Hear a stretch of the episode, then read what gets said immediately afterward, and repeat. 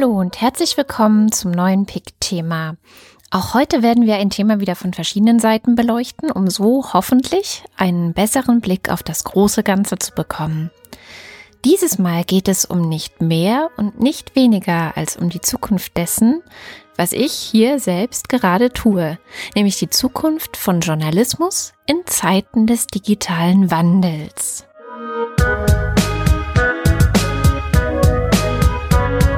Wenn Sie sich erinnern an die Bankenkrise, dann hieß es, die Banken oder gewisse Banken mussten gerettet werden, weil sie von systemischer Bedeutung waren für das gesamte System. Ich würde behaupten, Journalismus ist ebenfalls von systemischer Bedeutung. In der Vergangenheit haben wir schon viel über die Umsatzeinbrüche bei Zeitungen und Verlagen gehört. Ich selbst habe zum Beispiel erlebt, wie bei der Wochenzeitung Der Freitag, für die ich eine Kolumne geschrieben habe, neun Leute gehen mussten, und zwar weil gespart werden musste. Der Spiegel hat 2016 angekündigt, 35 Angestellte müssten ihren Hut nehmen. Auch betriebsbedingt. Und bei der FAZ habe ich genauso erlebt, wie Klickzahlen manchmal wichtiger wurden als Inhalte. Denn die Anzeigenkunden wollen viele Klicks und darauf basiert das Geschäftsmodell nun mal. Die Auflagenzahlen sinken und sinken und die digitalen Konsumenten wollen Nachrichten für Umme. Denn so sind sie es nun einmal gewohnt. Die Untergangsszenarien in Sachen guter alter Journalismus werden seit der Erfindung des Blogs rege diskutiert. Nahezu jeder hat irgendeine Meinung zu der Sache, aber wie sieht die Zukunft des Journalismus denn nun wirklich aus? Eine Kristallkugel habe ich jetzt leider nicht dabei, aber einige Experten und eine Expertin, die aus ihrer Arbeit und Erfahrung der letzten 10, 15 Jahre ableiten können, worauf es in Zukunft ankommt, wenn das journalistische Angebot im digitalen überleben will. Der Picker, der den Aufschlag für diese Sendung gibt, ist Bernd Oswald. Er pickt im Kanal Medien und Gesellschaft und seine Leidenschaft gilt der Profession Journalismus. Was muss ein Journalist drauf haben und wohin geht die Reise? Was wird sich durchsetzen? Und wie beeinflussen digitale Entwicklungen die Redaktionen? Das alles sind Themen seiner Picks und so war es für mich sehr naheliegend, als erstes mit ihm über seine Erfahrung in der sich rasant wandelnden Medienwelt zu sprechen. Journalismus, finde ich, war noch nie so spannend wie jetzt. Man hat wahnsinnig viele Möglichkeiten, so viele Möglichkeiten wie noch nie zuvor, Geschichten zu erzählen und sie eben dem Publikum jeweils die passende Geschichte anzubieten. Das ist gleichzeitig auch sehr komplex, keine Frage, komplexer auch als, als früher. Bernd findet es also insgesamt vor allem spannend, sieht sehr viele Möglichkeiten und erwartet von den Journalisten der Zukunft ein gewisses Gespür. Der beste Journalismus ist der, der natürlich viel Zeit hat, Zeit zur Recherche hat, um viele Aspekte zusammenzutragen, ja, die ganzen W-Fragen sauber und präzise zu beantworten. Recherche bedeutet heute auch viele digitale Tools beherrschen, ja. Gerade wenn wir über Fact-Checking und Verifizierung und so sprechen, muss man natürlich eben auch gewappnet sein, dass man eben nicht auf, auf Fakes irgendwie äh, reinfällt. Ja. Und dann kommt sicher ein Punkt dazu, ähm, sozusagen moderative Fähigkeiten, also dass man als Journalist einfach auch ansprechbar ist äh, und das auch nach außen hin zeigt, dass man auch äh, für Hinweise dankbar ist, denen man dann eben auch nachgehen kann. Und, und die dritte Geschichte wäre vielleicht, ähm, dass man äh, sozusagen in der Lage ist, den für sein Publikum die jeweils geeignete Darstellungsform zu finden. Also A, sein Publikum gut zu kennen und, und für verschiedene Nutzungsszenarien geeignete Formate zu haben. Das wird immer öfter auch in Richtung ja, visuelle ähm, Kommunikation gehen, dass man mhm. mit Daten arbeitet, mit Grafiken arbeitet, mit Erklärvideos arbeitet. Das, glaube ich, ähm, ist für die Leute auch leichter fassbar. Also sozusagen, ja, ist jetzt ein bisschen Buzzword-Alarm, ähm, multimediales Storytelling beherrscht. Das klingt spannend und auch prima. Aber wo genau sollen eigentlich die Ressourcen für den zusätzlichen Aufwand herkommen, den diese neuen Storytelling-Formate ja auch verursachen? Ja, das stimmt. Ähm, das ist aufwendiger als jetzt nur einen Text zu schreiben. Klar mache ich ein Video oder sogar ein Comic oder ähm, eine aufwendige Datengeschichte mal nicht so nebenbei die Ressourcen, also ein Teil der Antwort könnte darin liegen, ähm, in, in sage ich mal, Automatisierung tatsächlich. Also gerade wenn es jetzt so um das Nachrichtengeschäft geht, wo Zahlen im Spiel sind, das ist im Sport, das ist in der Wirtschaft, zum Teil auch in der Politik. Es gibt schon jetzt Software, ähm, Automated Insights zum Beispiel aus den USA ist da führend, die quasi äh, ja, Roboterjournalismus anbieten, ja, äh, wo die das, das tägliche Schwarzbrotgeschäft, sage ich jetzt mal, von, von Robotern übernommen wird. Und das schaufelt natürlich Ressourcen frei, um auch aufwendigere ähm, Geschichten zu machen. Generell vielleicht auch, selbst wenn man jetzt nichts dem Roboterjournalismus abgewinnen kann, glaube ich, sollten viele Medien, wenn ich jetzt von ähm, deutschen Verlagen jetzt mal spreche, mhm. vielleicht ihre Ressourcen stärker bündeln. Wenn man auf eine Website schaut von irgendeiner Regionalzeitung, findet man da immer auch noch die Weltnachrichten und die Wirtschaftsnachrichten und die Sportnachrichten. Es läuft vieles mit Agentur, aber trotzdem bindet das Ressourcen, gerade online, wenn wir immer auf dem aktuellsten Stand sein, die irgendwie da drauf zu heben. Und, und da, ich weiß nicht, ob man bei einer Regionalzeitung tatsächlich die, die Weltnachrichten sucht, wenn es dann eh bloß eine DPA-Meldung ist, die 100.000 andere Seiten auch haben. Insofern vielleicht wirklich fokussieren auf die eigene Kernkompetenz. Das wäre jetzt in den genannten Beispielen dann Lokaljournalismus. Wirklich zu 80, 90, vielleicht sogar 100 Prozent darauf konzentriert und da gute Geschichten macht und die vielleicht auch mal ein bisschen aufwendiger. Okay, aber mal ganz ehrlich, drückt sich Bernd da nicht gerade um den Elefanten im Raum? Er spricht ja nur Möglichkeiten an, wie man sparen könnte. Wie aber sieht die Einnahmequelle des zukünftigen Journalismus denn nun aus? Das ist ja die, die Masterfrage, die, die natürlich ja. berechtigt ist, die immer wieder gestellt wird, auf die ich auch nicht die eine alle glückselig machende Antwort liefern kann. Also ähm, klar, das muss finanziert werden. Es gibt ganz, ganz viele Modelle, die ausprobiert werden. Ähm, ja, mit der Paywall, ähm, ich habe le leider Gottes, muss man fast sagen, noch nicht so das Beispiel gehört oder könnte jetzt keins nennen, wo man sagt, ja, da hat die Paywall super funktioniert. Also mit dem, mit dem Abo-Modell als Ganzen, glaube ich, ist es schwierig, weil die Leute halt sehr viel Partikularinteressen haben. Die sagen, mich interessiert halt nicht das Ganze, mich interessiert halt nur ein Teil. Insofern müsste man es, denke ich, kleinteiliger abrechnen können. Das probieren zum Teil auch äh, Medien über meine Angebote wie Blendl, wo man einzelne Artikel kaufen kann. Es kann vielleicht, wenn man jetzt noch ein bisschen weiter in die Zukunft blicken will, vielleicht brauchen wir auch doch sowas wie so eine Art Kultur-Flatrate, ja, so ein größerer Topf, in den mehr oder weniger die ganze Gesellschaft einzahlt und der dann verteilt wird auf viele und teilnehmende Medien, je nach Größe und Publikationsoutput, sage ich mal, wie viel die publizieren. Hm, die Kulturflatrate. Das ist eine Idee, die seit zehn Jahren oder so immer mal wieder auf den Tisch gebracht wurde. Als die Leute angefangen haben, Musik und Filme über das Internet miteinander zu teilen, zum Beispiel über File-Sharing-Plattformen oder Netzwerke, vielleicht erinnert ihr euch an Napster, ja, diese Idee, die wurde aber meistens genauso schnell wieder von Politik und Wirtschaft verworfen, wie sie in den Raum geworfen war. Allein schon, weil zur Umsetzung das komplette Urheberrechtsgesetz geändert werden müsste. Und das ist ja so ein Bollwerk, an das sich keine Regierung einfach mal rantraut.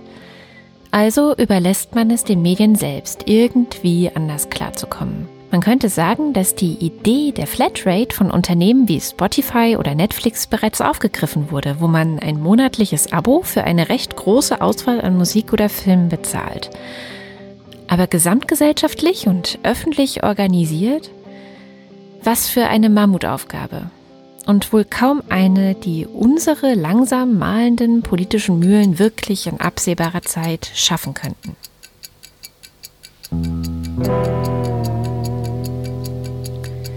Auf der Suche nach der Frage, wie sich der Journalismus am besten für die Zukunft rüsten kann Und welche Rolle die Politik dabei spielen sollte, habe ich verschiedene Leute ausgefragt. Und eine davon ist Marlies Prinzing.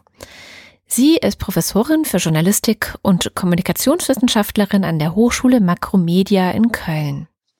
Der Journalismus steckt in der Veränderung. Der Journalismus ist in einer Phase des Wandels. Äh, ich würde das nicht als eine Bedrohung sehen, solange Journalismus professionell bleibt. Aber was meint sie mit professionell denn genau?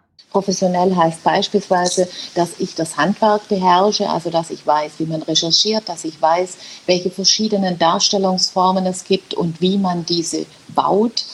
Professionell heißt aber auch, dass ich äh, all diese Fertigkeiten auch und nicht äh, ersetzt äh, im Digitalen habe. Da kommen einfach weitere Werkzeuge in meinen Handwerkskasten journalistischer Professionalität hinzu. Und professionell heißt außerdem, dass ich äh, einen Kompass habe, eine Orientierung habe, was ich aus welchen Gründen veröffentliche und was nicht in eine breite Öffentlichkeit gehört, sondern ins Private gehört. Für Marlies Prinzing ist dieser professionelle Journalismus immer auch eine Abgrenzung von den vielen privaten Nutzerinnen und Nutzern im Netz, die ihre Inhalte kostenlos anbieten, die zum Beispiel bloggen und twittern und auf Facebook schreiben? Die einen ziehen geradezu das Private in die Öffentlichkeit, aber der professionelle Journalismus, der handelt anders. Kann auch von, einer, äh, von einem Phänomen einer Intimisierung des Öffentlichen sprechen, also dass sehr, sehr viel Intimes, sehr, sehr viel eigentlich Privates, aber auch durch die Leute selber in Teilöffentlichkeiten oder auch in eine breite Öffentlichkeit äh, getragen wird. Aber jener Teil der Öffentlichkeit, der praktisch verantwortet wird durch professionelle Journalisten, die dann eben auch äh, Hintergrundrecherchen betreiben können aufgrund ihres Handwerks, äh, die werden dadurch nicht ersetzt, sondern die können eben gerade praktisch für sich betrachtet eine Art von Marke bilden. Also dass ich weiß als Nutzer, wenn äh, da bestimmte journalistische Professionalität dahinter steckt, dann ist das eine Art von Nachricht, der ich eher vertrauen kann, weil sie vielleicht dreimal, vielleicht zweimal gegengeprüft worden ist. Recherche, Faktencheck und überlegen, was in die Öffentlichkeit gehört und was nicht. Also auch solche Dinge wie Pressekodex und damit natürlich auch eine ganz andere Form von Verantwortung und Vertrauensbildung. Die Professorin für Journalismus setzt auf die Profession ihrer Schüler und sie will, dass diese selbstbewusst sind und eine ganz bestimmte Haltung zeigen. Journalisten sollten weiter wissen, was eigentlich ihre spezifische Aufgabe, was ihr Kanon an Funktionen in unserer Gesellschaft sind. Äh, also da stelle ich häufig fest, dass äh, Journalisten zunehmend äh, ja sich ducken hinter irgendwelchen Forderungen, ja, wie kann man denn das noch finanzieren? Und ähm, äh, vielleicht auf die Art und Weise ihr eigenes Rückgrat und ihre eigene Professionalität etwas vernachlässigen. Journalismus ist gleichzeitig auch ein Kulturgut, das man ganz notwendig braucht, um eine lebendige Gesellschaft, eine lebendige demokratische Gesellschaft zu haben. Wenn jetzt Journalisten selber hergehen und sich praktisch nur noch äh, in die Ecke, äh, ich muss verdienen, drängen lassen, dann äh, vergessen sie oft zu vermitteln, weshalb denn eigentlich ihre Aufgabe eine ganz besonders verantwortungsvolle ist. Und genau diese Erklärung, die sollten Journalisten äh, wirklich äh, liefern und liefern können. Dass Journalismus ein enorm wichtiger Bestandteil einer funktionierenden Demokratie und Gesellschaft ist, das sieht auch Paul Nemitz so. Der betrachtet die ganze Sache aber eher von der politischen Seite.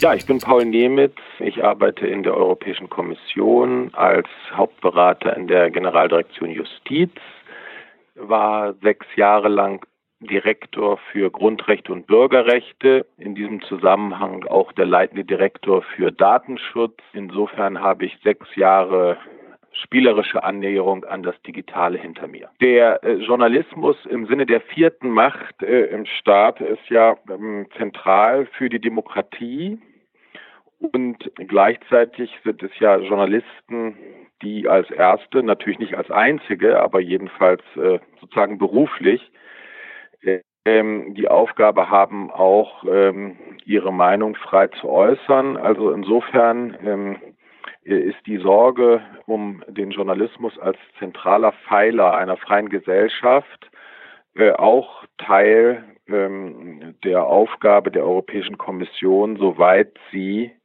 äh, sich mit Demokratie und Grundrechten beschäftigt. Und das tut sie ja. Wir haben einen europäischen Grundrechtekatalog in Form der, der Europäischen Grundrechtecharta. Ähm, das Demokratieprinzip äh, ist Teil der europäischen Verträge. Äh, und insofern ähm, ist die Kommission auch äh, mit diesen Fragen befasst. Während Marlies Prinzing weder eine Krise noch eine echte Bedrohung des Journalismus ausmachen möchte, sondern vor allem die Journalistinnen und Journalisten in der Verantwortung sieht, ihren Job gut zu machen, um eine Legitimation herzustellen und die Geldsorgen aus dem Weg zu schaffen, ist Paul Nemitz besorgter. Er stellt nämlich fest, der Journalismus ist in seiner Freiheit und in seinem Ethos äh, bedroht aus drei Richtungen. Erstens mal gibt es immer wieder Versuche von Regierungen, äh, sich den Journalismus gefügig zu machen. Ähm, das sehen wir äh, natürlich jetzt ganz extrem in der Türkei. Wir sehen es aber auch in anderen Mitgliedstaaten der Europäischen Union, wie zum Beispiel Polen, Ungarn. Zweitens neigt äh, der Journalismus oder neigt äh, die Presse wie viele andere Wirtschaftssektoren auch zur Konzentration. Es hat immer wieder Pressekonzentration gegeben im 20. Jahrhundert, auch in Deutschland zum, zum Beispiel zum Ende der Weimarer Republik äh, gab es ja schon die Konzentration in der Rugenberg-Presse.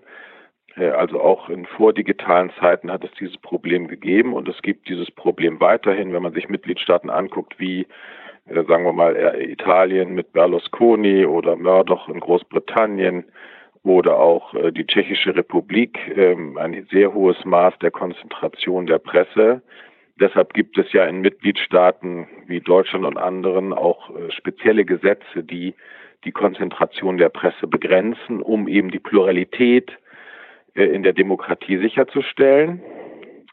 Und die dritte neuere Entwicklung ist das Digitale das die wirtschaftliche Grundlage von Pluralität äh, der Presse äh, untergräbt. Die früher reichhaltig zur Verfügung stehenden Einnahmen aus Werbung fließen heute zu einem Großteil, manche sagen zu 80 und, oder 90 Prozent jedenfalls, was die neu erschlossenen äh, Werbeeinnahmen angeht, äh, fließen diese Einnahmen heute nicht mehr an die Presse, sondern an Facebook und Google. Das heißt, äh, die neuen digitalen Plattformen untergraben wirtschaftlich die, den Journalismus und ähm, gleichzeitig konkurrieren sie mit der klassischen Presse ähm, auf dem Markt der Meinung. In Deutschland gibt es ja äh, die Ranglisten des Grimme-Instituts, die jedes Jahr uns äh, darüber informieren, woher Bundesbürger ihre politische Information beziehen. Und da sehen wir, dass äh, solche Plattformen wie Facebook, Google und auch Twitter jetzt schon unter den ersten zehn, äh, manchmal sogar unter den ersten fünf äh, auftauchen, also neben Tagesschau heute oder der Bildzeitung. Wir sehen also, dass das Digitale in zweifacher Weise mit der klassischen Presse konkurriert, nämlich einerseits wirtschaftlich um die Werbeeinnahmen und andererseits im Markt der politischen Meinungsbildung. Wenn die Einnahmen jetzt gar nicht mehr bei denen landen, die mit viel Mühe Inhalte erstellen und genau die von Marlies Prinzing geforderte Professionalität ja an den Tag legen, das ist doch ganz schön unfair, oder? Und doch, jeder von uns macht die ganze Zeit mit. Wir teilen auf Facebook, wir gucken auf YouTube, wir finden das alles ganz normal. Das ist unsere neue digitale Normalität. Und Profit machen damit die Unternehmen aus dem Silicon Valley. Und was ist mit unseren Journalisten? Vielleicht kann unser nächster Gast diese Frage beantworten. Ich heiße Wilfried Rütten, ich bin Journalist, habe alles Mögliche gemacht und die letzten zehn Jahre war ich äh, Direktor European Journalism Center in Maastricht. Es war im Grunde eine Art Training Institution, gleichzeitig Think Tank, gleichzeitig Workshop Organizer. Wir haben versucht, Leute fortzubilden, Journalisten fortzubilden, sie auch teilweise auf die Zukunft in Anführungszeichen vorzubereiten. Jetzt ist Wilfried Rütten in Rente und vielleicht hat er deswegen gut reden, aber gerade bei dem Punkt Finanzierung ist er sehr viel kritischer als Paul Nemitz. Denn das mit der Werbung, sagt er, war eh keine gute Idee. Das alte Modell war relativ simpel und auch in meinen Augen falsch, nämlich es war äh, Advertising-based, mhm. basiert auf Anzeigen.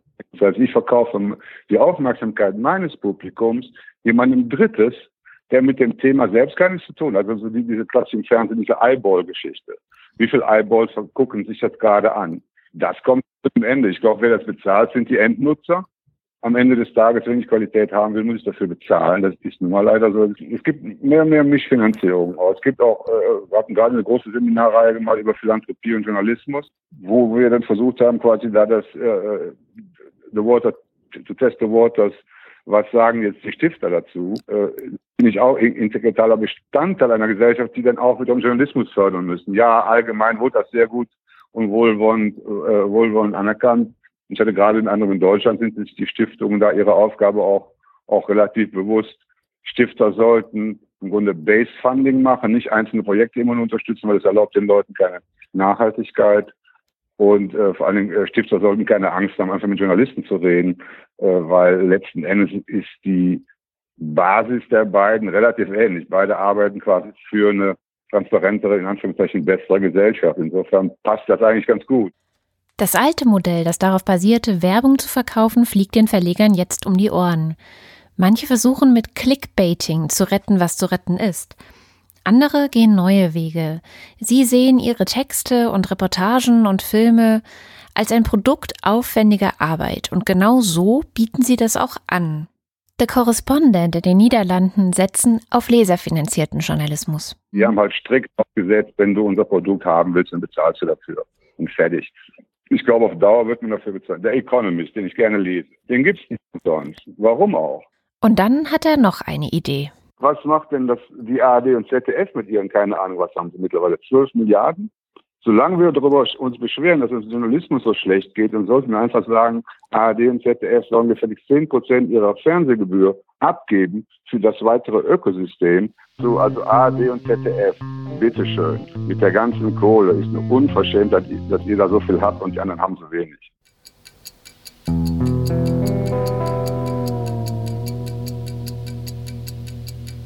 Zeit, den vierten in unsere Expertenrunde zu holen. Es ist Christoph Becker.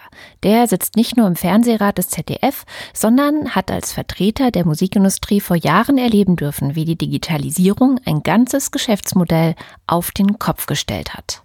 Es gab im Jahr 2001 äh, in der Musikbranche äh, Umsatzeinbrüche zwischen 40 und über 50 Prozent. Da guckt man dann auf die Zahlen und stellt dann überrascht fest, hoppla, was ist denn da passiert? Und dann ist es auch, dann geht das auch ganz schnell. Dann werden nämlich innerhalb kürzester Zeit sehr, sehr viele Menschen entlassen. Und man verändert auf einmal das gesamte Geschäftsmodell. Ähm, und nicht deswegen, weil man das so toll findet, äh, das zu tun. Und das Interessante war übrigens in, der Musikbranche, dass das Jahr, bevor der Zusammenbruch war, äh, fast das beste Jahr der, ähm, der, der, der letzten 20 Jahre gewesen war. Also das war, man kam wirklich von erstaunlichen Höhen und fiel dann sehr, sehr tief. Nun sitzt Becker also im Fernsehrat eines öffentlich-rechtlichen Senders, beim ZDF. Und da ist dieser Druck so erst einmal nicht vorhanden, denn das öffentlich-rechtliche ist ja finanziert. Der wirtschaftliche Druck ist da nicht so groß. Aber nur weil der Innovationsdruck, wie Becker das nennt, nicht so groß ist wie in der freien Wildbahn, heißt das noch lange nicht, dass es keinen Grund gäbe, sich um die Zukunft nicht zu sorgen. Und natürlich ist die Position des öffentlich-rechtlichen Senders erstmal abhängig von seiner Relevanz und davon, dass gesellschaftliche Durchdringung hoch ist. Wenn das abnimmt, nimmt natürlich auch die Legitimation ab. So ein Schnitt, gerade was das Nutzungsverhalten angeht, der, der, der kann einen doch sehr kalt erwischen. Wenn man feststellt, oh je, das ist so eine auf, auf einmal erschreckend steile, äh, rückläufige Kurve, die da eingesetzt hat, dann ist es meistens schon zu spät. Und insofern ist natürlich jetzt die Frage, trotz der guten bis sehr guten linearen Zahlen, ausreichend Geld für äh, digitale Entwicklung zur Verfügung zu stellen. Das Thema Funk war auf jeden Fall ein, ein guter, politisch auch guter und wichtiger Schritt.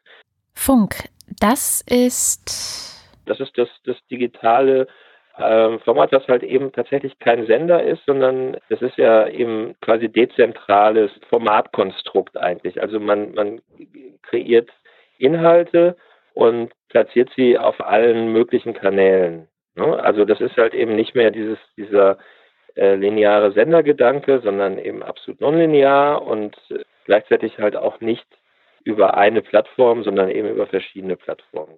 Und äh, wird auch interessanterweise eben in der ähm, in, dem, was man heutzutage ja so Influencer-Szene nennt, also den Menschen, die halt ihre eigenen Formate kreieren und ähm, über Social-Media-Kanäle ausspielen, ähm, wird das durchaus als ein wirklich wichtiger Versuch von öffentlich-rechtlicher Seite aus betrachtet. Und ähm, da ist natürlich, wie das immer so ist, nicht am Anfang alles gelungen, aber das ist, das ist auf jeden Fall ein toller Versuch und ein Weg, der, der in die richtige Richtung geht. Wenn Sie sich erinnern an die Bankenkrise, hm. dann hieß es, die Banken oder gewisse Banken mussten gerettet werden, weil sie von systemischer Bedeutung waren für das gesamte System. Mhm. Ich würde behaupten, Journalismus ist ebenfalls von systemischer Bedeutung für das gesamte System. Also die, die systemische Qualität des Journalismus, also wenn die erkannt wird, ich glaube, dann ist Funding äh, der, der logische zweite Schritt.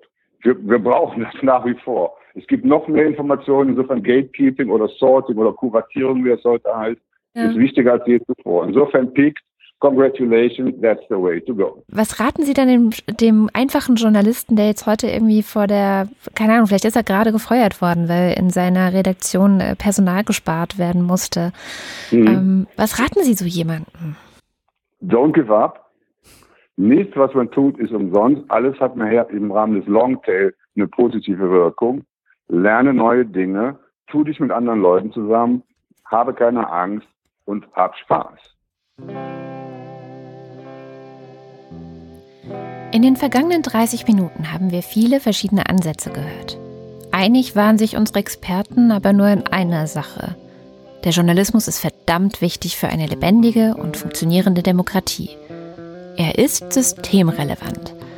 Aber reicht diese Überzeugung alleine aus, ihn auch wirklich mit allem Nötigen auszustatten, damit er weiterhin die vierte Gewalt sein kann? Oder sind Apple, Google, Facebook und Co längst dabei, ihm diesen Rang abzuringen? Wenn wir an die Washington Post denken, äh, die durch den Eigner von Amazon erworben wurde. Also in der Tat ähm, überall dort, wo die digitalen Plattformen wie Google, Facebook, Twitter stark sind, geht der Preis äh, des Journalismus runter. Das ist nochmal Paul Nemitz. Ihr erinnert euch, das ist der nicht ganz so optimistische Experte gewesen. Wir sehen auch, äh, dass diese Unternehmen darüber nachdenken und auch in kleineren Einheiten schon selbst an Journalismus ähnlichen Dienstleistungen arbeiten. So hat zum Beispiel Google die Ambition, äh, die verlässlichste Nachrichtenquelle überhaupt zu werden und hat dafür äh, auch einen Arbeitsstab eingesetzt. Bei Apple und Facebook sieht man auch erste editorische äh, Ambitionen. Hier sind wirklich äh, neue Konkurrenten am Markt. Man kann das gut finden. Ich bedauere das. Es ist leider so, das haben wir auch schon äh, im Bereich der Musik gesehen, dass die Technologie letztendlich entscheidend ist äh, für das, was der Nutzer gut findet. Der Autor Jonathan Briefs hat einmal ein Buch geschrieben, dessen Titel lautete Ich habe keine Lösung, aber ich bewundere das Problem. Und ganz ehrlich, so geht es mir gerade auch ein bisschen. Was bleibt, ist immer wieder ein ähnlicher Appell und der geht an die Öffentlichkeit. Sie muss erkennen, dass ein lebendiger Journalismus in ihrem eigenen Sinne ist und sie muss sich darum kümmern, dass er lebensfähig bleibt. Die öffentlich-rechtlichen haben es im einfachsten. Sie werden schon finanziert und vermutlich können wir froh sein, dass es sie gibt. Die anderen müssen darauf setzen, dass ihre professionelle Arbeit auch als solche erkannt und honoriert wird. Entweder durch leserfinanzierten Journalismus wie bei The Correspondent in den Niederlanden oder hier bei Krautreporter oder durch eine funktionierende Paywall oder durch die sogenannten Philanthropen, also Stiftungen und Leute, denen an einer lebendigen Demokratie gelegen ist. Das war Pick Thema. Wenn euch diese Sendung gefallen hat, dann erzählt doch anderen davon, zum Beispiel in den Bewertungen auf iTunes. Das hilft den Leuten auch dabei, uns zu finden. Wenn ihr auf podcast.pick.de vorbeischaut, dann könnt ihr dort in den Kommentaren auch euren Senf hinterlassen. Vielleicht habt ihr ja eine Idee, wie der Journalismus in die Zukunft starten kann. Und diese Idee wurde hier noch gar nicht besprochen. Auf podcast.pick.de findet ihr auch alle vergangenen Sendungen und ihr könnt sie dort auch auf den sozialen Medienkanälen teilen. Wir hören uns dann in zwei Wochen wieder. Dann wird es um ein Thema gehen, das völlig anders ist und das uns Nils Pickert gepickt hat. Es geht nämlich um die Frage, wie es sein kann, dass Kinder nur ihren Müttern den Schlaf rauben, ihren Vätern aber nicht. Und wir werden uns gemeinsam auf eine Spurensuche begeben. Mein Name ist Katrin Rönicke und ich bedanke mich für eure Aufmerksamkeit.